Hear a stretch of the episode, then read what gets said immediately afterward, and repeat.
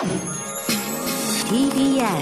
Podcast TBS ラジオプレゼンツのポッドキャスト番組オーバーザさん。パーソナリティのジェーンスーです。TBS アナウンサー堀井美香です。毎週金曜日夕方5時から配信されるこの番組。皆様今週もよくぞ、よくぞ、よくぞ、ビョビョビョビョーン。金曜日までたどり着きました。本当にお疲れ様でございます。本当にね、もうね、みんな疲れてるわよね。寒暖差、乾燥。もう我々、オーバーザさん世代にはもう直撃するこの本当乾燥、顔がパキパキしてきましたよ。あと、駅がわかんない。それ乾燥も関係ないし、11月も関係ないんだけど、そうなのよ。そうなの。あのあね、んた最近どこの駅行きまし下北でやられたわた。やられるよね。ダンジョン。ダンジョン、下北ダンジョンってか、もともとダンジョンじゃん、下北って。悪いけど、もともとダンジョンじゃん。あれでさ、うん。ほんとわかんないよね変。わったじゃん。私ね、その時思わずツイートしたんですよ。18からずーっと同じことやってるの。下北で迷うっていうの。ずーっとそれやってんのよ。わかる。ね、下北がわかる人って何なの？脳の仕組みとか違うの？私ね、それ新橋なの。新新橋橋、本当に。あれ？機関車の方で出るのが銀座がどっちなんだっけって。新橋は私大丈夫だわ。私、新橋がダメなの。あんた新橋ダメ？新橋ダメ下北は？下北、あ、下北はだって一つの方から出ないもん。しか。でも今変わってる今らしいじゃん。変わってんのよ。し下北の、下北上みたいなのがあんのよ。下なの上なのどっちなのって感じなんだけど。あとほら、あとねハロウィンだったじゃないですか。だから渋谷行ったんですよ。どうしてそんなことしたの？無謀すぎる。年寄りの冷や水。何も関係ないけど、用事があって。そしたらさ、本当に、渋谷もわかんないよ。これどうしてくれっちゅうのぐらいの、本当に、出たいところに出られない。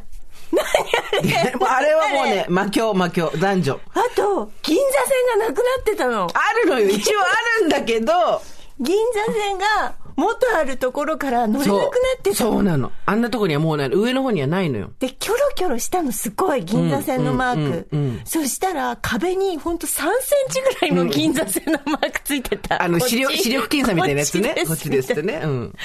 ほんと不親切。ほんと、でも、典型的おばさん。自分が分かんないことについては社会が不親切だと思うっていう、その、もう他のどんな人も分かってるんで、自分だけ分かんないっ不親切。すごい光栄の方に行ったつもりが、出たの、あの、フルーツ屋の方だったあ、の。西村の方？違うぜ。違う。それはさすがに違いすぎだよ。109の方から出ちゃったってことでしょ？ね。うん。うん。光栄の方に地図、ちゃんと方向を見て行ったのに、出たのが、あっちだったの？フルーツ西村だった。フルーツ西村は昔からあるじゃない、むしろ。だけど、光栄なんてものはなかったじゃない。光栄もそもそもエスカレーターが、あ、これ途中の階で止まりたいのに、二段飛ばしぐらいで上の階行っちゃったみたいなのあるじゃん。もうね、都会は全てが罠、トラップ。トラップに次ぐと。知ってるね、知ってる堀さんしんど。いわ、もう。JR で渋谷経由で下北沢行ったことある もうね、前は、前は JR 降りたらたったったった、それ、それこそさっきの銀座線よ。たったったったって降りて、ぴょんぴょんぴょんってまっすぐ歩けば、目の前が井の頭線のホームだわ。はいちょっと歩くけど、まっすぐ行けば行けたわ。はい。今、その銀座線がなくなったのなんだのかんだのおかげで、もう左に右にもう、もうあのね、あ、よかった。くねってくねってくねって、もうね、ネバーエンディングスストーリーなの、竜に乗ってるんだから、でーんってって。よかった。文京区生まれもそう。秋田出身の私だけだと思ってた。関係ない、関係ない。いいですか？東京生まれ、東京育ちにとっての東京なんて、向こう三軒両隣の3区だけ。私、文京区民にとっては、文京区、豊島区、ね？千代田区しかわかんない。せいぜい中央区。もうひあと台東とか。だまあ、向こう三軒両隣しかわかんない。で、世田谷のことなんか何もわかんないもん。わ、悪いけど、世田谷より私札幌の道の方がわかるよ。私、ほんとキャロットなんとかにつけなかったんだから。三宿ね。それ、それ三軒茶屋とか池尻とかあっちの方でしょ。全然わかんない。全然わかんない。西区から降りたらすぐわかるからって言われたけど、もうグーグルがもうぐるぐる回っちゃって、どっち？どっち？わかるわかるわかるどっ。ち？もう、浜田山とかもう多分本当もう、もう、もう異国だもん。全然わかんない。あとさ、なんかあの、地下鉄とか乗ってても、銀座線の矢印が突然消える。まだ、まだ銀座線に根に持ってんの？なんで銀座線そんな根に持ってんの？乗れなかった。あそこ銀座線の乗り換えだから20分ぐらいぐるぐるしたの。あ消えるの矢印。途中でね、途中ね、ちょっとあなたさ、渋谷の東急フードショー最近行った？言ってん全然変わってる。もうね、我らの知ってるフードショーではない、あれは。あ、のれん街でしょ？そう光栄の方にあるやつでいや、しょ違う違う違う、光栄の方とはまた別、光栄の方にもあるの。光栄の方にものれん街がある。だけどそうじゃなくて、そののれん街じゃなくて、東急フードショー。前の、いわゆるデパ地下よ。昔はデパ地下で、えーなわかんない。なんかこうほら、おお弁当屋さんがあったりとかさ、はい普通のデパ地下だったじゃん。はい今もう、東横のれん街でしょ？だ、違うの それとはまた別なのよ。東横のれん街と東急フードショーはまた別なの。一緒にして気持ちはすごいわかる。スーパーわかるけど別なの。それで、昔は、まあ、とにかくそもそも光栄がなかったじゃん。そもそも論として。で、あの下に、の、そもそも光栄の下の飲食だってちょっと変わりましたよ。で、もともと昔からあった、東急の下にあった、もうちょっと昔の昭和ならではのちデパ地下みたいだった東急フードショーが、もう今気がついたら、気がついたらもうショーにいるの。気がついたら、もうなんか、明確なフードショー感がない。なんか、ふわっと、なんかこう、新しいっぽい、出た、ふわっと。そう、新しいっぽい建物の、なんか通路歩いてるわけそう、もう、ふわっと気がついたら全部周りがね、フードショーなの。おう、オンザショーって感じなのよ。なんかね、そう、渋谷ってそういう街になったのよ。なんか知らない建物いっぱいあるじゃなそい。宮下公園なんで上にあるの 宮上公園じゃん。な、もう、なんかその、下北もそうだけど、下北上とかさ、下のものを上に持ってくんなよ。もう全部下のものは下に置いといて。お母さんたち分かんなくなっちゃうから。ここ何回、何回そうそうそう一階に降りたつもりが、まだ、あれ？一階じゃないよね？みたいな。わかる。でさ、パルコも新しくなったじゃん。パルコも全、もう、ひどいしパルコ、これパルコ何、パ何パルコみたいなさ。私の知ってる公園通りじゃないないの。よ。わかるわね。でね、銀座線なんだけど。もうさ、もうショックだったの。銀座線に行くまでにさ、道路にさ、なんかさ、鳥の糞みたいなマークついてんのよ。そうだ、ちっちゃいのね。ちっちゃいのね。うん。で、すっごいもう、申し訳ございません。つけさせてくださいみたいな感じで、銀座線でございますみたいな感じだ。うん。見失っちゃうの。ちっちゃいからね。うん。ほんと何？手のひらサイズ？まんじゅうぐらいの。十円まんじゅうぐらいの感じ？オレンジ色のマークが、てんてんてんってついてんのよ。もう、渋谷はわかんないわよ。本当に。新宿そもそもわかんなかったじゃん。新宿も、もうダメ今。新宿ももうダメ。あるね、新宿の地下街を、私、えっとね、30ちょいの時付き合ってた男が新宿、大田橋住んでたの。だから新宿すごい詳しかったの。で、あの何で一番惚れだってあの地下街 全部行けるの？なんでこの人頼りになるんだと思って。地下街行ったよね。地下街。南口から東口に出るときに、なんか、トンネルみたいなとこも入ってある。なんかほら、それさ、なんか、真実の目みたいなのもあんじゃん。なんかあの、あの、タクシーのた、あの、今、本屋さんがあって、ブックファーストとかある方あっで、あの辺とかさ、都庁の前とかさ、くるくるくるって行けんのよ。で、あじゃあなんか、待ち合わせして、じゃあここでね、っつって待ち合わせて、じゃあ、ちょっと、アルタの方行こっか、つって、アルタなんて外じゃなきゃわかんない。右か左かどこにアルタって感じなんだけど、地下でもくるくるくるくるくるっつって、アルタパーンって出て、かっこいい好き新宿の地下街全部わかるの。好きだから、銀座線詳しい男と恋に落ちるよ、あんたは。で、ほんと渋谷は、渋谷っつったら一番乗りやすいのは半蔵門線だったじゃん。なんやかんや言って JR と半蔵門は分かりやすいみたいな。半蔵門も今分かんないからわかんね。ない。もう分かんない。もう東急東横とかもうどこにある東横線はマジで分かる。東横線は一生行けないから消えた。私東横線は消えた。消滅した。でさ、副都心線とかもあるんだよね。あ、あるある。だから、あの、表参道からは東横線乗れんの私 でも渋谷は無理。無理ね。無理。つまり私たちもうハブステーションがダメってことですよ、これ。渋谷、新宿。そして下北もダメ。下北は本当に、小田急とか、井の頭とか、本当ダメだ。そうだね。でもなんか島尾さんと話してたら前、島尾さん豪徳寺なんだけどずっと。やっぱ文京区とか全然わかんないんだって。でやっぱみんな向こう下げ両隣の区しか知ら東京23区とか嘘だからあんなのもいや、もう全然わかんなかった。う。だってあなた学生時代どこ住んでたんだっけ？私、高円寺。そうだよね。だあ、あそこ難しいっちゃ難しいよ。え、そう、だってほら、高円寺はなんか一直線の感覚じゃん、いろいろと。まあまあまあ、でもどっちの口から出るかとかさ。そんなに、あの、大変な、ま、街ではないけれども、いやー、もう昨今のそのね、渋谷に足を取られるっていう感じ？わかる。渋谷、新宿。ちょっと本当に、うん。フードショー行ってみて。びっくりするから。フードショーがどこにあるのかもう想像すらつかないだから、フードショーはどこですかって、あの、マッチールの少女みたいに、フードショーはどこですか？フードショーはどこですか？つって、あ歩く人たちにま聞いて。た来たよ。うんまた来た。フードショーババア来たよって言って。すみません。フードショーはどちらでしょう？ねえねえなんで今肘になんかさ、肘にカゴみたいな、カゴぶら下げてる程度のあれの？動きなの？生かご持って。そうそうそう。フードショーはどちらですか？私のフードショーはどちらでしょう？で、しかも入ってるものがすごいおしゃれなのよ。おかしゃれだった。アラビアのなんかみたいなのばっかりでさ。おしゃれなんだけど、あれかつね、リーフパイ。だからでも買えるやつ。で それは、それフードショーじゃないから。またあんた東横のレンガの話してるから。だから、東横のレンガとフードショーは別物だっつってんじゃん。なんで、えねえ東横のレンガイとフードショーって二つあった？ありました。それは昔からありました。ええ私知らない。じゃあ私東横のレンガイしか行ってないんだであなたは多分全部東横のレンガだと思ってんのよ。地下にあるショップは全部東横のレンガだと思ってる、渋谷の。そんなわけはない。ねえ、迷ったね。小田急も潰れちゃうんでしょ？小田急デパートも。どこの？新宿の。え、そうなの？変わっちゃうんだよ閉店しちゃうの？またわかんなくなるじゃない。小田急の場所なんてようやく覚えたんじゃない私たち。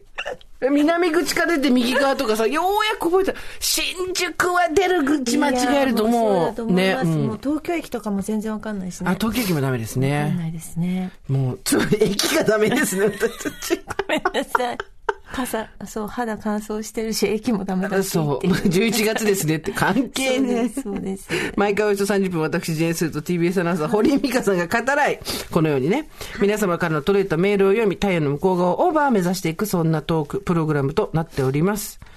えー私、堀井さんに一個謝んなきゃいけないことがあって、はい。えーっと、この番組始まって10回目以内の放送だったと思うんですけど、ええ。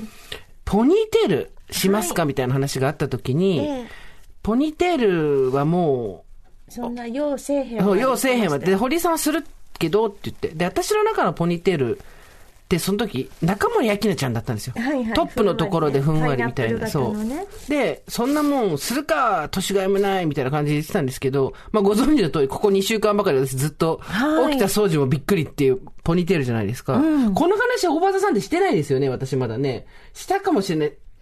前回チラッとしてるって。だけど、とにかく、ポニーテールをすることにしました。ので、でもなんか目に慣れてきました。ありがとずっと見てるから。う。なんか素敵ですよ。ありがとうございます。顔が引っ張られるからいいなと思って。んなんて言ったってほら、タレからの卒業じゃないですか。いや、でもなんか顔もピッと上がってるしね。うんなんか、すごい清潔感があっていいですよあね。りがとうございます。何かに似てますよ。だからその、新選組だよ。いやいやいや、でも海外の人とかでも結構そうやって上げアップにしてる人多いじゃないですか。ほら、前もちょっと話したかもしれないけど、途中の真ん中あたりで結んで、パッパッと遅れ毛をね、つまんで出して、ふわっとさせるっていうのが流行ってて、一生懸命それ体得して、ようやく体得できたと思ったら、あの、美の巨匠、神崎めぐみさんが、もう年取ったら途中途半端なとこで結ばないって、下の方で結ぶか上の方で結ぶかって言ってたから、習得した途端にもう取り上げられたと思いながらも、まあ、神崎さんがそう言うならっていうことで上にしてみたら、意外と生活しやすいよ。やっぱ顔の前に毛がないから。うん。楽ですよね。あなたしかし、どんな暑い日でも、うん。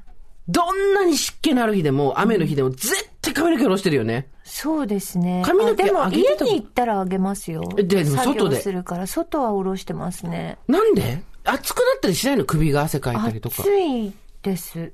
うん。でも なん、なんだろう。なん、まあ、そんなアップしないですね。ねえ、お着物の時はしてるのは知ってるけど、はい。いや、びっくりするぐらい髪の毛下ろしてても汗顔にかかないからうんさ。汗出ないんですよ、私。本当に。汗かかない人なので。これってさ、なんかアナウンサーの人だからとかあんのかな？やっぱり向き不向きじゃないけどえ、。何ですか？アナウンサー、汗がか、ほら、カメラに映ったりとあかーした時に、汗だらだらの顔ではいられないじゃないですかあ。でみんな汗が書かない人たちなのかなと思って。うん、どういや、どうでしょう。そんなことはないと思いますか。汗かきますもんね、あなたね、割とね。汗しかかかない。うん、うん。もう汗すごいもん。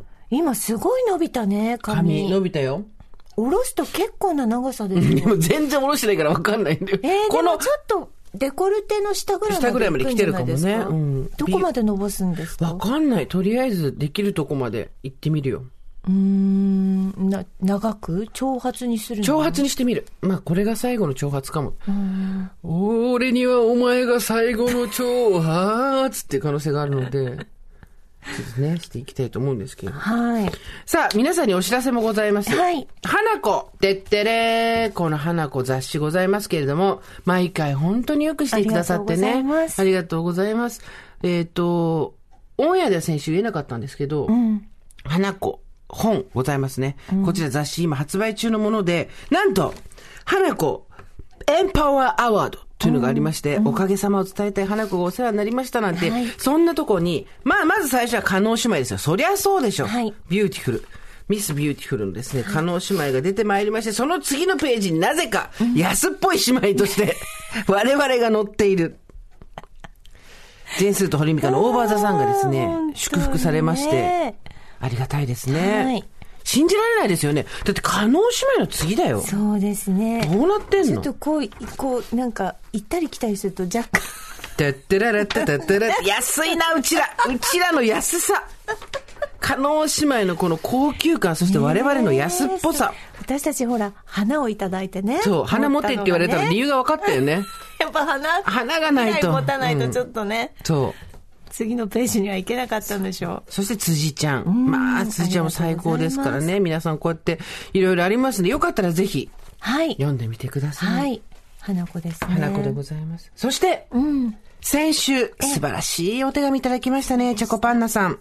みんなで種を植えて、球根なんか植えて、一緒に育てたいねなんていうのがありましたじゃないですか。はいでもね、そちらに関してもぜひやりたいというメールもたくさんいただきまして、ありがとうございました。我々、あの、いろいろその後話をしましてね、はいお花を決めました。はい。お花の名前は、ヒヤシンスです。ヒヤシンス。ヒヤシンス。あの、水根、前水栽培、水栽はい培もできるみたいで、はいちょうど11月がいいそうなんですって。ええで、ヒヤシンスで行きましょうっていう話になって、じゃあ何色にするなんて言ってたんですけどね、堀さんね。堀さんがこれ気がついた。花言葉というのは、色によってかなり差があると。そうですよ。気をつけた方がいいとバラもね、赤と白と青じゃ全然違う花言葉ですから。おっしゃる通りでした。はいヒヤシンス、花言葉調べてみました。スポーツ、ゲーム、遊び、このあたりが、えー、ヒヤシンス全体のはい。花言葉だそうなんですけど、ええ色が入ると大違い。紫のヒヤシンスの花言葉、悲しみ、悲哀。赤いヒヤシンス、嫉妬。ああ、いいですね。白いヒヤシンス、控えめな愛らしさ。はい。ピンクのヒヤシンス、しとやかな可愛らしさ。うん。青いヒヤシンス、変わらぬ愛。黄色いヒヤシンスは、あなたとなら幸せ、勝負。だそうです。なので、いろいろとございますので、まあでも自分の好きな色を選んそうで、ですそうです。で、えっと、来週、もうちょっと具体的なことを発表しようと思います。はい一斉のせで植えたいじゃん、みんなで。ああ、なるほそう。どねだ。からなんとなく近所の、えっ、と、お花屋さんでヒヤシンスの球根を物色しといてください。何色があるなとかね。あ、あ嬉しい。で、みんなで植えて。そう一斉のせで植えてちょっとなんかどこかそれを写真をみんなで貼り付ける場所をね。学校新聞みたいなね。そうです壁新聞。一応番組に、もうそろそろインスタのアカウント取ったらどうなんて話をしてはいはいはいはいて。そこに並べたいですね。そう。で、アットマークつけてくれたら、それでこう、いいじゃない。ストーリーズに上げていくとかさあくまでヒヤシンス新聞ですよ。そうですよ。ヒヤシンス新聞。ヒヤスン文ですよ。ヒヤシンスそ新聞ですよ新聞をヒ。ヤスンス新聞ですよ。やっぱりね、あの、貼り付けていかないといけませんから。これがですね、はいなんつうの？大体4月 ?3 月4月ぐらいで咲くんですね、えーちょうどいいじゃない、私たちの花の子ルンルンが。ねみんなで水栽培の方も、ね球根土に植える方も、みんなあで嬉しい地元とか通販とかでヒヤシンス買って、植えて、少しずつ芽が出、あの人は芽が出たかな、これ、はいもちろんね、ヒヤシンスのコーナーも作りますから、あの、メール送っていただければ。今回のヒヤスンスコーナー。そう。ヒヤスンスコーナーっていうね。ヒヤスンスのコーナー。ズズズズズズズズズズヒヤスン、ス、ヒヤスン、ヒヤスン、スーっていうやつですよね。ヒヤスンスのコーナーで、えっ、と、私の目はこれぐらい出ましたとかね。そうそうそうそうそうやりますから。いいですねであの、嫉妬で植えたい人は嫉妬で植えてください。いいですよ。ねえ、そこはねあとなんだ、っけ嫉妬と何しえぐいの何ありました、紫が悲しみ、悲哀。ピンクがしとやかな可愛らしさえー。じゃあ私、嫉妬のヒヤシンスを、スンス？ヒヤ、ヒヤスンスを、青いヒヤスンスは、おい、スッと、スッとのヒヤスンスを。そう。青いシアスンスは、ほとんど変わって、シアスンスになっちゃった。青いシアスンスは、変わらぬ愛ですからね。黄色は、あなたとなら幸せ。だから、黄色と青と並べたら、あなたとなら幸せ、変わらぬ愛。ヒアスンス。スアスンスですよ。いいですね。植えましょう、植えましょう。やりましょう。そう。あのね、すごい嬉しい。チューリップとかね、クロッカスとかいろいろあったんですけど、ラナンキュラスとかいろいろあったんですけど、とりあえずは、あの、基本ということで、はいだって、ヒヤスンスを育てたことないでしょ、みんな。みんなないと思うよ。ないと思うよ、私も。はい。うんヒヤスンスの水そう、水栽培はないと思います。み水栽培は普通でいいんだよ、みーちゃん。水そうじゃなくて、水そうじゃなくて、水栽培は普通でいいんですよ。いいですね。ああ、ちょっとなんか、未来が見えてきましたね。見えてきたよ。はいでね、ヒヤスンスのギリシャ神話の話もあるらしいんで、皆さん各自調べて、とにかくヒヤスンス博士になっといてください。詳しくは来週、いろいろと発表しますヒ。ヤスンスコーナそうーで。、ヒヤスンスコーナーてってれーってのやりますんで。いいですね。はい。さあそして。先週我々がですね、はいあの、話した中で、その2022年のトレンド予測、ええおよび、はいのど自慢。はいのど自慢のね、あれとかもいっぱい来たんで、今日たくさんメール読みましょう。皆さうんん集まった時ね、やりたいですよね。やりたいです。ね。じゃあ、まずですね、えー、どちらから行こうかな。おはこんばんちは。昭和50年生まれのおばさんです。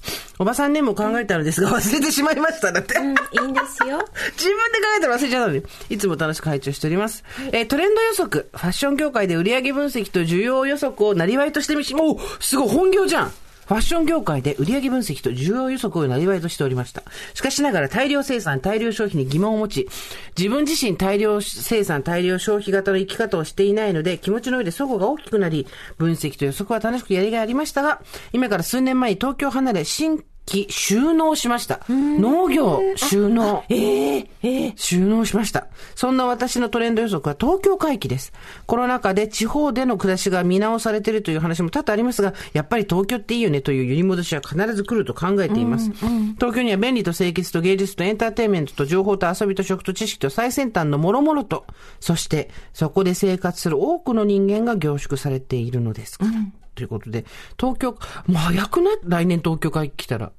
もう1、2年、いいよ、みんな。行ったり来たりなんじゃないですか？なんか、ね多拠点生活みたいなの流行ってるらしいね。はいはいはい。そうですね。ね割と多いですよね。で、えっ、と、人目を気にしなかったら何がしたいかっていうのも皆さんメールくださいって言ったじゃないですか。はいそしたらこの方はまさにのど自慢に出たいです。近くで NHK のど自慢が来ることになり、少し前に参加者を募っていて、思い切って出ちゃう、いやいやいや、などと夫と話していたのですが、あっという間に時が過ぎ放送も終わってしまいました。ちょうど昨日、出ればよかったね、出たら何歌うのなんて話していたところです。やっぱり香原智ちゃんかジュジュかな、緊張せずに歌えたら気持ちいいんだろうなってあくまで妄想です。そんな私は今農家、さほど人しめを気にしない暮らしをしています。ということで、なんかね、この方ね、オリーブ農家をやってらっしゃるんですって。はいはい。だから、なんかオリーブの種だったら、あの、プレゼントできますよ、なんて言ってくださったんですけど、はい。種ね、でも種からオリーブっていうのはちょっと、我々にはちょっとまだ、なんていうの、あの、ヒヤスンステン世代ですから。ヒヤスンス世代ですから、世界で一つだけの品種になるらしいんですけど、いろんな理由があって。はい。はい。うん。だけど、えっ、と、ちょっと手軽に。そう、発芽率が低いとかあるんだって。でちょもうちょっと、これは、初心者でもね、初心、一回のちょっと実証実験として、そう。はいありがとうございます。鉢植えのままで巨大化することはございませんって書いてあるんですけど、あの、お気持ちだけいただいて、ちょっと我々まず冷やすんすから、はい始めさせていただきたいと思います。ありがとうございでますす。ね。えー、スーザン美香さんおはこんばんちは。おはこんばんちはえー、私の推しは、ジェーン・スーことおばさんネーム森です。はい。毎週欠かさずオーバーサさん宛てにメールし、誰も聞いてくれない、たわいもないいろいろ、今日もここでこうして吐き出し整理をしております。ありがとうございますさて、今の若い人たちはテレビを持たないことをご存知ですか、同じ職場の20代の若い人たちも一人暮らしの部屋にテレビはなく、ネットフリックスや UNEX でドラマや映画を見たり、スマホがあれば、テレビがなくても情報は目で耳で入手できるとのことでした。そう言われてみれば中学生の娘もテレビは全く見ません。その代わりいつも片手にスマホを持ち歩いております。みんなで今に集まってテレビを囲む。サザエさんのような光景もほぼほぼなくなりました。若い頃は CM の間に急いでトイレを済ませたり、ドラマのキスシーンに親子であたふたしたり、あの頃はテレビのない生活なんて考えたこともありませんでしたから時代の流れを感じます。そんな若い人たちに私もこの頃はテレビをあまり見ず、ポッドキャストを聞いてるのよなんて話をしたところ、ポッドキャストやラジオはよく聞きますとのことでした。目で追わなくても良いので別の作業をしながら耳で楽しめるからラジオは良いですよねと、まさかラジオ好きという共通項で盛り上がりました。次に来るのはラジオ、そしてポッドキャストだと思います。テレビが衰退し、そしてネットフリックスや UNEX に疲れた人たちが癒しを求めてやってくるかと。ラジオやポッドキャストが持つ温かさ、パーソナリティの方が自分のために語りかけてくれるような感覚も、こうしてメールを送ることも自分を認めてくれる居場所があるようで、ラジオを聞くとどこかほっといたします。ミカさん、スーさんも今やランキング上位の方で知る人ぞ知るだったのですが、認知度も上昇し、そんなことはない。それが嬉しいのにキーってなるのは、スーさんの推しに対するそれと全く同じです。でも私はスーさん、ミカさんがドヤ顔されていくこともなく、いつまでも推しであり続けたいと思います。ということでございます。ありがとうございます。どうですか？周りでは反響は。あのー最近声かけられることがすごく増えましたね。あ、そうですで、か。全員が全員、大場さん聞いてますなんて、誰も TBS ラジオ聞いてないの。いや、なんか本当にポッドキャストを聞いてすごいね、若い人はね。ですね。うんあと、その、大場さん経由で TBS 聞くようになったっていう人もいた。あ、そうですか。私、あの、この前、電車に乗っていて、前の男の人がちょうど、ポッドキャストの、はいあの、なんか、ページを出してたんですよ。で、私、こうやってスクロールしてたら、もちろん私のたちのもうちょっと出てきました。はいはいはいだから後ろからこうやってやりたくなったんですけど。足足っつって そうそうそう。こうやって押したくなりましたけどね、やめましたけど、ずっと、ああ、すごい見てるんだなって、すく、なんか、ポッドキャスト見てるんだなと思って。ね、はい今日もね、おしゃれな街のおしゃれなエレベーターに乗ってたら、ええめちゃくちゃおしゃれな20代の女の子に、ええジェーンスーさんですか？って言われて、あ、そうですって言ったら、母と一緒にポッドキャスト聞いてますって言われた。えー、嬉しい、ね。お母様と一緒に嬉しいねねえそうですね。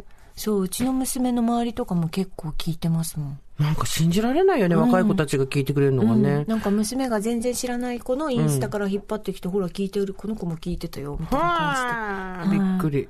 東横のレンガイと東、あの、なんだっけ？東急、そうそう、フードショーの違いがね、わからない我々でございますけれども。ね、本当ありがたいですよね、皆さんに声かけていただいて。ですねでも全然そんな、そんなに認知は上がってない。結局まだテレビだよ言うても。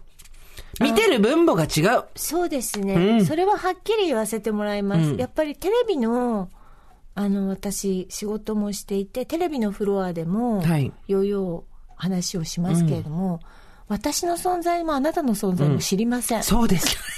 誰も知りません。誰も知りません。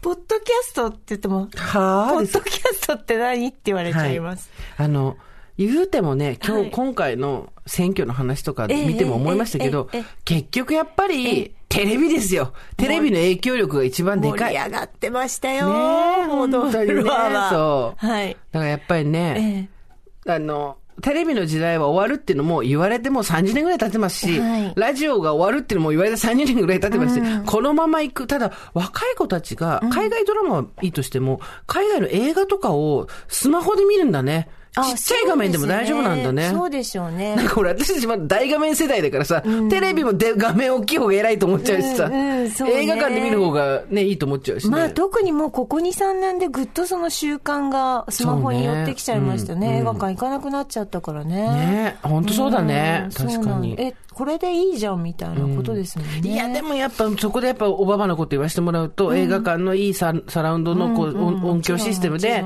ドーンと見るのが、見た方がいい映画っていうのもあるからね。いろいろありますけれどもそう。ですけどもね。えー、メールいただいております。全部クリアになったらやってみたいこと。スーさん、ミカさん、おはこんばんちはおは。こんばんちは私は人目を気にせず一度はやってみたいことがあります。それはライブやコンサートで、思い切り楽しむことです。ノリノリで手を叩いたり、音に合わせて気持ちのままに踊ったり、一緒に曲を口ずさんだりしてる人を見ると、なんて楽しそうなんだろう。みんな素敵だなと思い、アーティストの方だけでなく、楽しそうにしてるお客さんからも元気を分けてもらえる気がします。例えて言うならば、平井堅さん、過去私の推しの、ラブラブラブという曲のしえミュージックビデオで踊っている観客の方たち、すごいね、あれ、ラブラブラブってみんなこう、わーっと、えー、パーンツえパーンみたいなやるわけですよ。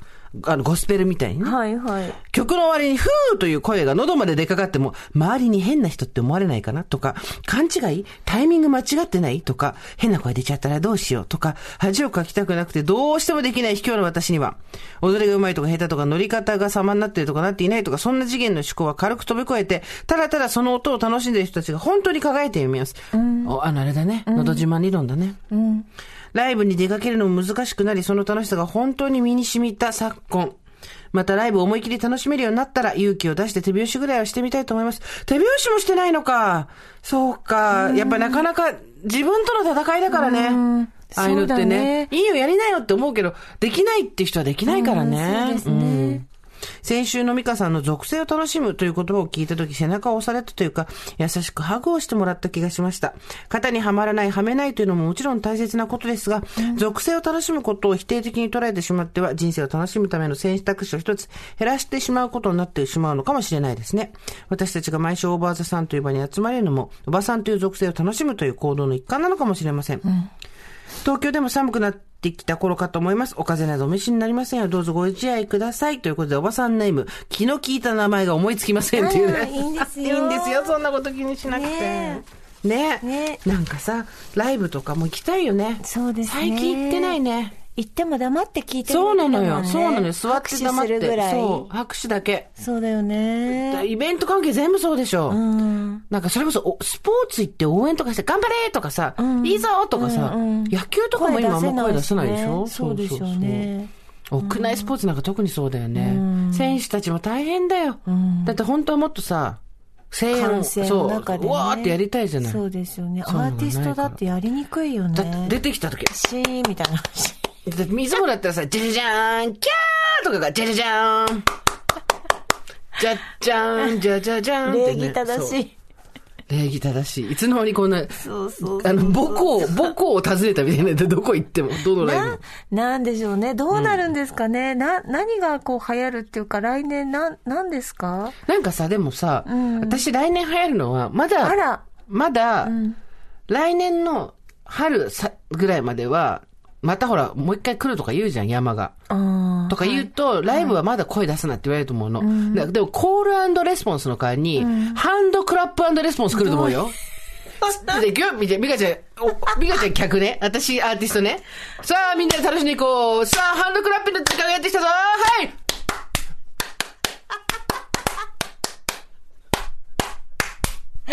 ねやってよ。そう、これでも永遠、みんなで、ふ ーとか言って。ちょっとこれなんかお遊戯みたいになってきて。お遊戯ね、私たちが言ったらもうデイケアだから。私たちの世代からはデイケア。だけど、行くぜ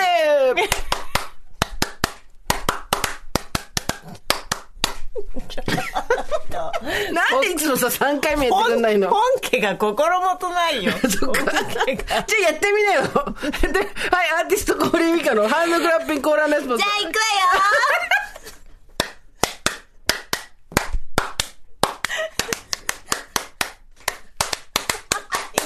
手が痛い。手が痛いじゃない。なんでいつも、なんでいつも2回でも持久力。体力体力。もういいかあのさ、腕そんなに動かないんでしょ、もう。っもういいかなって思うんだよね。ていうのをみんなで、やると。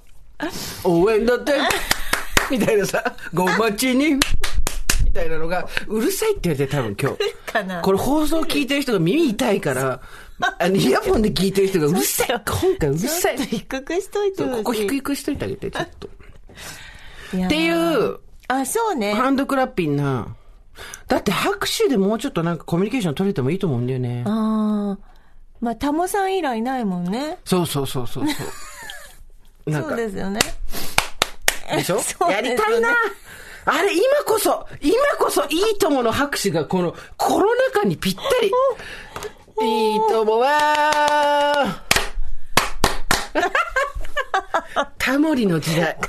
体に染みついてるからねえ、ね。私たち本当に、タモリ世代としては。なんだろうね。何が来るかなと思ってね。うん。そうですね。そうですよ。やっぱりこう、なんつうの、みんなが言ってるように、声を出したりとか、自分自身を解放していくっていうのがね、いいですいいよね。ね。そうそうそう。あのー昨日ね、私ね、あの、旦那さんが将棋見てたんですよ。はいはいはい。そしたら、なんか、将棋って、今、あの、NHK 杯を見てたんですけど、うん旦那さん録画したやつ。全然知らなかったんですけど、上の方にバーみたいのが出てきて、それで、え、それみんなもう知ってる話？知らないと思う。バーみたいのが出てて、勝敗率がもう提示されんの。え、今のこれ人差しで？そう。うわ、怖っ AI が全部もう、なんて先まで読み出してて、もうこの人99%勝ちますとか、1%、そのグラフがグイーンって伸びるわけ。一手指すと。ブイーンってなって。で、また一匹刺すとブイーンってなるわけだ。で、昨日は、ふ、藤井、藤井、藤井聡太くん、うん 藤井さんと、えっ、と、深浦さんっていう人がやってたんですけど、だからそれ AI が全部弾き出して、はあ常にここにバーで置いておくわけよ。知らない。で、深浦さんが99%になっちゃったの。勝つ確率。うん。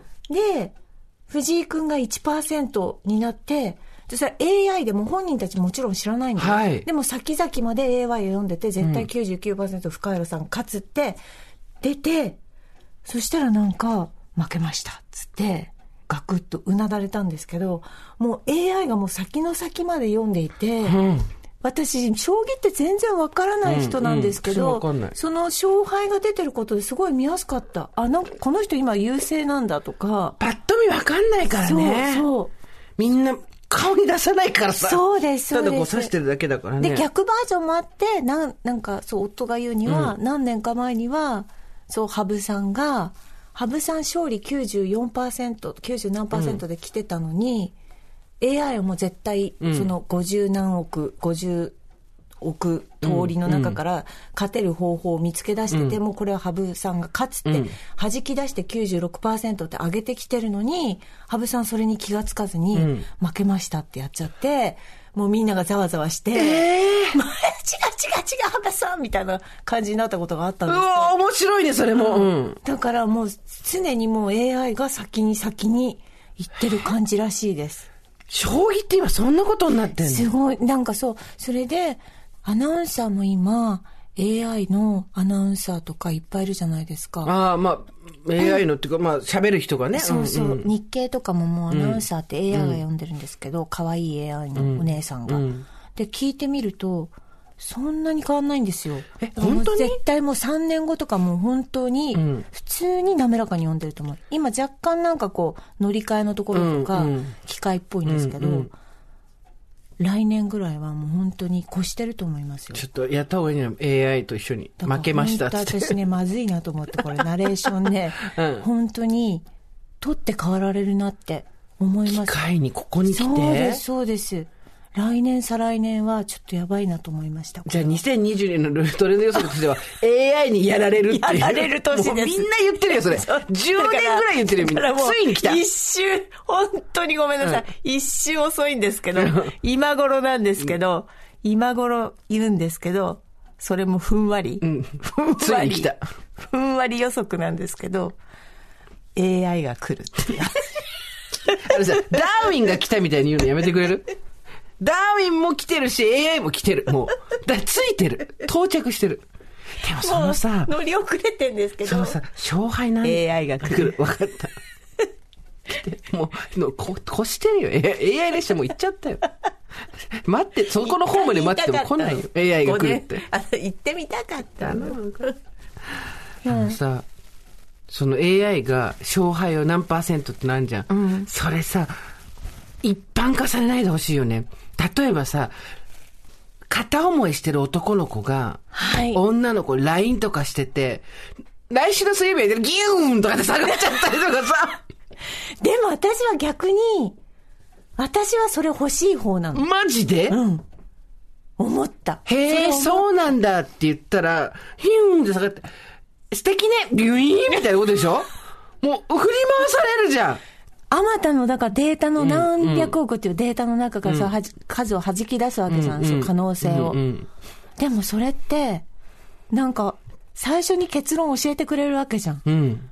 でも多分それが何回か前にあなたが映画を見た時に、なんとなくこう分かっちゃって、こっからこうなると思ったら見れないダメだねったって言ったでしょ。私多分最初に結末見、本でもそうなんですけど、結末で犯人知ってから読み出す人なんですよ。あなたさ、人生設計もそうじゃない？基本的に何年先にこうなってるっていうのから、逆算野郎だよね。でも、うん多分なんかミステリー小説読む人たちの中に何パーセントかは多分いるんだよね。うんその後ろから、本読む人って、うんうん多分何人かいるはずなんですよ。後ろから読んで、前に戻ってくる人って。うんうん多分一緒で、だからなんか結論を最初に、そのデータが教えてくれるっていうのを、すごいいいなと思いました。じゃあ恋愛でさ、よくほら相性占いとかあったじゃない、はいあんなんだったらまだいいけどさ、はい LINE でやりとり、まあ今私たちが大学生ぐらいだとしてよ、LINE でやりとりしてて、なんかこう、良かれと思ってやってるのが全部9、9、60、40、30とかってさ、言うこと全部こう、なんていうの、か勝率下げてったりとかしたらさ、怖いよ今の若い子たちにはそんなのなってほしくないよ。怖いね。そう、なんかこう、恐れが出てくるね。出てくるよ AI に恐れはないから。だから AI は何でも言ってくるわけでしょ？そうだって私言いなりじゃん、AI の。AI の言う通りだよ。でも、これも10年ぐらい前から言われてる。いいね。いいね。発見みたいに。今、里見発見で。その発見じゃない。2021年、AI を、AI の恐怖。え AI の脅威。AI の恐怖。改めて語る。AI の恐怖を語るっていうの。そうそうそう。いいね。いいね。年末に向けて。いいよ。でも、あれなのよ。何よ？あの、すごい、あまたのデータから弾き出された行動みたいなうんうんことじゃなくて、もう今や、一方的なルールだけちょっと教えといて、うんあとは、こう、AI がどんどん、こうやっていく。んうんデータに基づかずに、んだから、すごい規定列なことをやったりする AI もいるらしくて。いるんだ。うん。なんか、あ、それも楽しいなと思って。何の情報もねえな、おめえの話は。何の、何の新たな知見もねえな。なんか、なんか、なんか、このさ、目分量トーク？なんか、勝手に、適当、基本だけ教えたら、自分でやるのもあるんだって。それもいいな。私ね、本当にね、これね、夫にね、散々なんか教えてもらったんですよ、難しい言お、葉もともとあるの？本当はちゃんと。ね、あなたが AI としてダメってことじゃないの？それね。覚えてらんないってそれことでしょ？がもう、ん。一日経つとな、なんだったっけなと思って。大体曖昧な。旦那いるんじゃないのまだ曲の中に。呼んできてよ。大体曖昧な言葉に変換されちゃうんだよね。そのメール読みましょう。そうですね。はい。えーやりたいことですよ。おはこんばんちは41歳好きな言葉はリカバリーなとこです。こんにちは。えー埼玉県北部より都心まで毎日遠距離通勤しております。疲れ様です。私のやりたいことは丸坊主です。おーあ、やってみたい会社を辞めたらやってやろうと心に決めておりますが、定年退職までまだ長いのでできるものならすぐやりたいです。私はやろうと思えば自分の気持ち一つですぐできるのに、やっていないことを試すのが好きで、丸坊主はその頂点にあると思っています。うんっていうのも3年前に離婚した時、自己責任の範囲でできることなら、興味のあるものは全部やってみようと心に決め、少々試した結果、自分の可能性を広げたり、知らない自分に出会うこと、心を震わせる何かとの乖離は、お金をかけずとも日々の生活の中にあると気づいたからです。運動が大嫌いな私がかっこいい体になりたくて自宅で知識なし、器具なしで始めた1日5分間の筋トレは毎日続けて丸3年、腹筋は6つに割れました。すごいトレーニングジムには行ったことがありません。朝起きてすぐにスマホを見てしまう習慣をやめたくて始めた早朝ウォーキング。ベッドで SNS チェックするのも、澄んだ空気の中、朝焼けの美しさに心を震わせるのも、同じ朝の20分。すぐ隣にあった感動のチャンスになんで今まで気づかなかったんだろうかと、目から鱗でした。ですので、丸坊主にしたいです。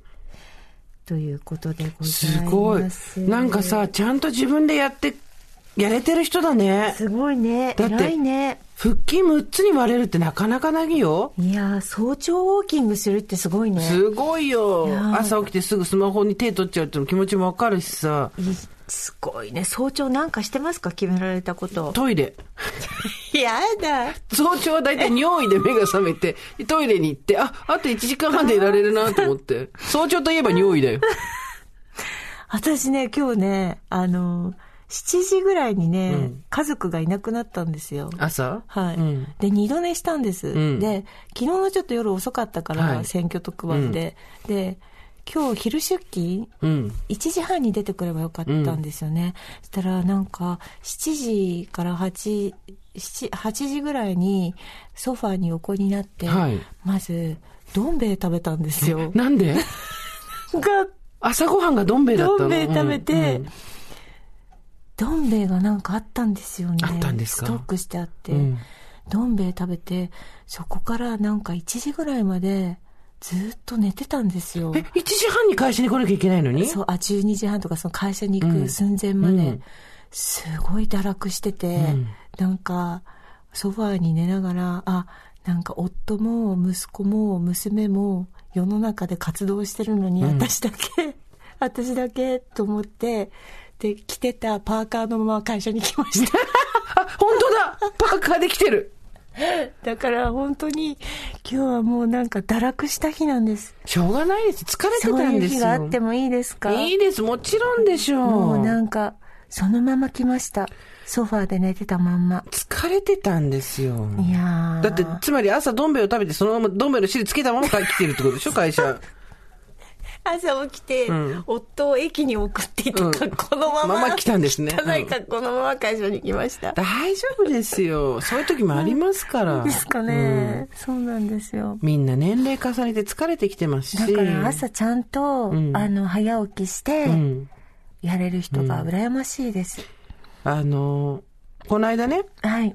能町みね子さんと、ええあと、日本一有名なニートと言われるファさんもうもうニートじゃないんですけど、ええ分泌系やってる方がいらっしゃるんですけど、はいと、イベントやったんですけどね、その時に思ったんですけど、その、自然体ってどういうことかとああ。いう話になりまして、はい自然体って言ったら今のあなたのその話ですよ。朝起きようと思って起きたけど二度寝して、はいソファーの上でどん兵衛食べて、はい昨日み昨日も会社に来るっていうのが私は自然体だと思うわけ。堕落じゃないんですか堕落じゃない。自堕落じゃないですかあの設定を間違えてるってことに気がついたの。すごいもう10時ぐらいとかに、あ、もう起きないとと思って、あ、1時間また寝てたった。うんうんうんあと1時間だけっつって、どんどんどんどんどんどんどんどん時間が経っていくの。それが自然体よ。あ、もうなんかもう人としてもうダメなんじゃないかって思うぐらい、ソファーで、なんか、落ちぶれてたんです。そんなことないですよ。あのね、はい。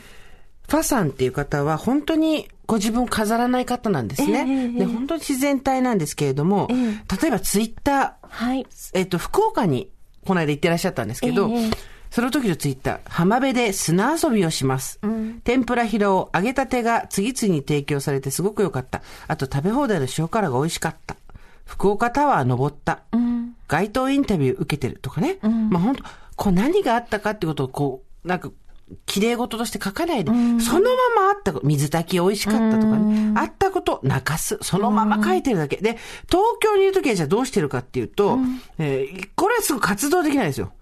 そう東京にいるときは何もわからんとか、うおーとか、みんな政治でバカになるとか、あとですね、もうダメだとか、駅前に自転車置いたまま忘れてたら撤去されてて辛い、5000円もかかるのかとか、こういう感じなんですよ。はいこれこそが自然体だと思うんですよ、私。はい。擦り切れすぎて何もわからない。もうダメだ、疲れ切ったなとか。大体これが人間のデフォルトですよ。で、なんか、自然体で生きていきたいって言ってる人が風呂入りたてで、髪の毛サラサラで、はいなんか、体にいいものばっかり食べて、ウォーキングした後だったら、おい、ちょ、お前、お前、ちょっと待て。それが悪いったらじゃないよ。この方は、すごく頑張ってらっしゃる。はいそうだと思リカバリーさん、トコさん、めちゃくちゃ頑張ってる。だけど、これが理想だとして、自分の今その状態を、自堕落という設定にすると、すべてがおかしくなる。そうだね。今日の堀さんは自然体。よかった。じゃあ、ナチュラルってことなんですね。今日自然体だったんだよね、私って。汚い髪と汚いパーカーと来たの。だから、今日は朝から自然体でしたっていう。そ、それ、それで大体気分良くなんない？そうですね。私今週の土日結構自然体だったんだよね。つまり家から一歩も出ず何もしなかったってこと。掃除も洗濯もしないし、友達とも会わないし、ご飯も作んなかった。それ、え人、人間に期待しすぎみんな。そうね、なんかそうですね。自然体ってちょっとこう活動して、ちょっとキラキラした時間を過ごさなきゃいけないって思ってるかもしれないけど、なんか自分を好きになるための、なんか運動したりとかさ、あと何？なんていうの？見栄を張ったりとか、はい。綺麗事ばっかり言ったりはしないけど、でも、なんか、でもやっぱりそこ、ボトムが結構上がってる状態のこと言うじゃん。そうですね。違う。そうですね。もっと自然体、もっとそうですね。もっとそうはい。自然体というのは、はい家から一歩も出ず、風呂にも入らず、ね。え、それ自堕落じゃない違うんですかなとも聞きますけど。これは自然体。本当自堕落っていうのは、ねだか。らもう本当だから、6時間、その、会社に来るまでの6時間、超サボったわけです違う、よ。自然体だったの。で、カップ麺も、なんか、蓋開けたまんまで、あの、テレビのダイニングの、あの、食べたところを置きっぱにして、うん で、ずっと寝てて、その、殻越しに、昼帯見てるみたいな感じだったんですよ。自然体じゃん。ナチュラル。はい。自堕落っていうのは、もっと積極的に落ちないと。はい。お金を引き出してはい、全部賭博でするとかはい、あとなんか同じものを何回も買ってもはい、懲りずに。行動しちゃうことそうですね。そうそう。自堕落は、そう、マイナスの。の行動することが自堕落。はい。はいだけど、今の状態は自然体。し た、自然体です、ね。自然体。ヒヤヒヤス。ほ C の、C の発音が、水です、ね。そうそう。ヒヤ、ヒヤセンスだし、自然体。自然体です。やっぱ疲れてる状態が自然体だし、えええーやる気がないのが自然体だし、ええいやそっからエンジンかけていきましょうよっていう話じゃん。自堕落っていうのはね、身を持ち崩してだらしないことを言うんですって。身をえ持ち、身を持ち崩してだらしなかったですよ、身を持ち崩すこと何一つやってないじゃないですか？私、あとちょっとこっそり言っていいですか、はい昨日の朝は髪洗ったんですけど、髪洗ってきてないんです今日ね。でもね、ミカちゃん、ミカちゃん、髪洗ってないからか、だからと思うけど、今日はいつもよりしっとりしていい感じだよ。いつもパッサパサやん。いいですか？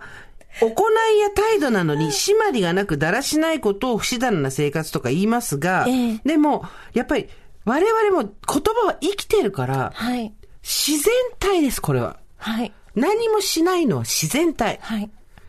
わかりました。積極的に暴飲暴食をしたりとか、なるほどお酒を飲みすぎたりとか、お金を使いすぎたりとか、そういう過ぎたるをやった時に初めて人は自堕落です。なるほど。この何もない状態での6時間っていうのは、自然体。なんですね。自然体。自然体なんですね。自然体。そうですよ。だから今日の堀自然体自然体。今日の堀さんはすごく自然体。シーズンタイム。Yes シーズンタイムなんですね。そう、シーズンタイム。いいよ、この、この番組作ってもいいよ。シーズンタイム。シーズンタイムに聞こえるけど、よく聞くと自然体っていうね。で私も大体週末どっちかはずっと自然体ですよ。土日どっちかは。いや、すっごい良きものとして言ったけど、良きものとして言ったけど、なんかパジャマで一日、そう。だらだらと、あれですよね。あれ、だからでもね、先週はちょっと自然体でいる時間が長かったから、ええ洗濯物が溜まってたんだよ。言い方言い方言い方言い方うん言い方うん。だから太ったとこも自然体。もう全部自然体で大体解決できる。そっか。そうじゃあ私は今日は自然体で生きていたっていそうう。ことなんですね。自然体って生きていったって。いい？自然体、柔道で体の力を抜いて自然に立つ基本姿勢。比喩的に力まずに物事を処する態度。ああ、力んでなかった。どん兵衛食べてる時も。自然体 自然体じゃんリラックスしてた。はい、行った行ったと思って、みんな行った。ラッキーラッキーっつって。何食べようか。自然体になるぞっていうね。何食べようかなっつって。風呂に入ったらもう背伸びだから。やばいやばい。どん兵衛あどんじゃんと思って、どん兵衛あんじゃんっつって、朝のもう7時45分くらいに、どん兵衛食べた。自然体。自然体自然体。みんな覚えてね、自然体のことね。あともう一つぐらいメールありますね。すいません。えーっと、スーさん、ミカさん、おはこんばんちは。んばんちは初めてメールします。ありがとうございますおばさんネーム、カルミンです。関西在住、48歳、既婚です。はい長いこと会社員をしていて、いろんなことが仕事中止になっており、洋服を選ぶときも、会社に着ていけるかが決め手になったりしています。本当そう。先日も美容院でカラーをしてもらう際、少し明るい髪色にしたかったのですが、悪目立ちしない程度にとオーダーしました。うんわかる。わかる私が誰の目も気にせずにやってみたいことは、髪の毛を好きな色に染めるです。金髪とかインナーカラーにオレンジ色とか憧れます。仕事を変えればすぐにでもできることだと思いますが、そんな勇気もありません。休みの間だけという手もありますが、短期間に何度もカラーをするとなると髪へのダメージも心配です。髪の色って学生の頃から自由の象徴のように感じていました。緑色や紫色、派手な髪色をした暖かい国の鳥のようなおばちゃんを見かけると、やりたいことはそれじゃないけど羨ましいなと思います。早く定年退職して自由になりたいです。話は変わりまして、今までのオーバーザさんで一番好きな回はエピソード49です。彼は現在私の夫ですのところがめっちゃ好きです。はいはいはい悲しい思いをしたリスナーさんのために友達みたいに一緒に怒っているお二人が大好きで何回も聞いております。寒くなりましたが慌ただしい年末に向けて皆様ご自愛ください。ありがとうございます。ありがとうございます。エピソード49皆さんぜひ聞き直してください。私たちここで思い出したことを喋ると多分十中八九間違っている可能性がございますので、なぜなら自然体で生きているんで。そうなんです。記憶しないのも自然体ですから。あ、そうです、ね。でもこの方自然体で生きたいんですねええ。わかるね、悪目立ちしないのって。ねそう。そうですね。なんかさ、この間もコラムで書いたんだけど、ええとにかく、はしゃいでるとはい悪目立ち。そうなんですこの二つが一番怖いよね。ですね。はい。本当。はしゃぐっていうのはどう、どういうところをはしゃぐって思ってしまいますか？なんか嬉しい時に、やっぱり大きな声を出してしまったりとか、えええあと、なんか、思わず、はい。そこはいえいえいいんですってこう、うん引き下がらなきゃいけないところで、そうなの、そうなのって言って盛り上がっちゃったりとかっていうの楽しいんですよ。周りに誰もいなくておばさんばっかりだったら何とも思わないんですけど、はいそうじゃないとね、はい。ねはしゃいじゃった。堀井さんははしゃいじゃったって思うことあります？はしゃ、はしゃぎ、そうですね。最近やっぱり、はしゃいでるんじゃないかなって、一歩とどまったものは、やっぱり最近あの、会社とかでもセミナーが多いんですね。はいはいあの、TBS 会？の中に勉強会、こう学校みたいなものがありまして、この人が来ますとか、経営についてのセミナーがありますとか、で、あの、今後のデジタルを考えようとか、漠然としてるね。経営戦略を考えましょうみたいなのを自由参加で、まあ、あの、ポチッとして参加できるんですけれども、やっぱり押すときになんか、そんなの聞いちゃって、はしゃいでるって思われるんじゃないかなと思って、やめます。ちょっと恥ずかしいなって。なんで？経営戦略？経営に興味があるとか、デジタルに興味がある、なんか、はしゃいだ感じを見られるのが嫌で、ついついちょっと腰が引けますね。えー、そこはいいのに押しちゃって。ね、勉強したいなって思っていても、ちょっとはしゃ、ね、気持ちはわかるよ。わかります、何の気持ちでそれ受けんのって思われるんじゃないかって。もしかして経営とか参画するつもりみたいなことに思われたら嫌だなってことでしょ？え何、経営とかはしゃぎたいのうんいや、違う違う違う、それあの勉強だけ、勉強だけさせてくださいっていうね。そうなんです。そういうところをね、やっぱり躊躇しちゃいますね。でも覚えてる？誰のための人生だっていうのもあったじゃないですかそう。ですね。本当そこをね、堀井さんは、と私、これね、オーバーザさんじゃないんですけど、はい。もっと前なんですけど、あの、生活は踊るにゲストに来ていただいた方が本当に素敵な方でね、当たりはこう強いし、結構ギラギラしてるし、かなり個性の強い女性だったんですけど、でも本当に自分の好きなように生きてるっていう感じがあって、二、人でそれ、食らっちゃったんだよね。彼女を見てね。はい。で、素敵だなって話になって、誰のための人生だよっていうふうに堀さんがふわっと言って、ああ、いい言葉だなと思って。本当だね。他がための人生ですよ、本当に。本当そうね自分のためですよ。押そう、ボタン。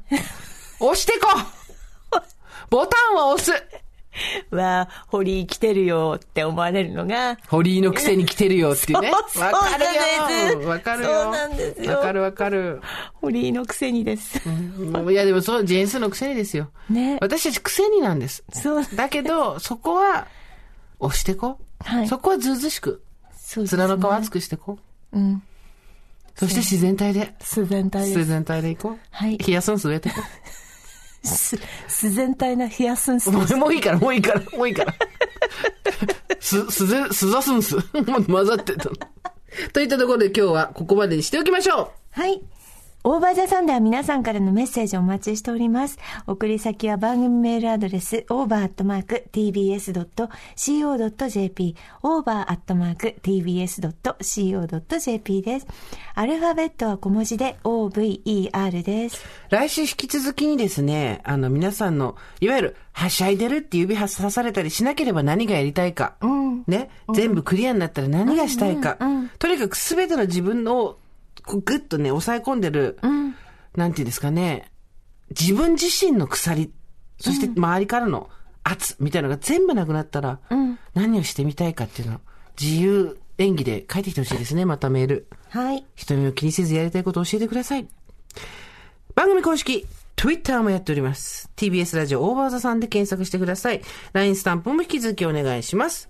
えー、というわけでですね、番組では来週、ヒヤスンスの、えー、詳細を、スンスの、ね、公式を話したいと思うので、近所の、えー、園芸店に行って、スンスの休校があるかどうかですね、探しコーナーでスンスコーナー、ほ今週のスンスのコーナーが始まりますんで、えー、よろしくお願いします。それではまた金曜日の夕方5時オーバーザさんでお会いしましょう。ここまでのお相手は、TBS アナウンサー、堀井美香と、ジェーンスーでした。オーバー。TBS Podcast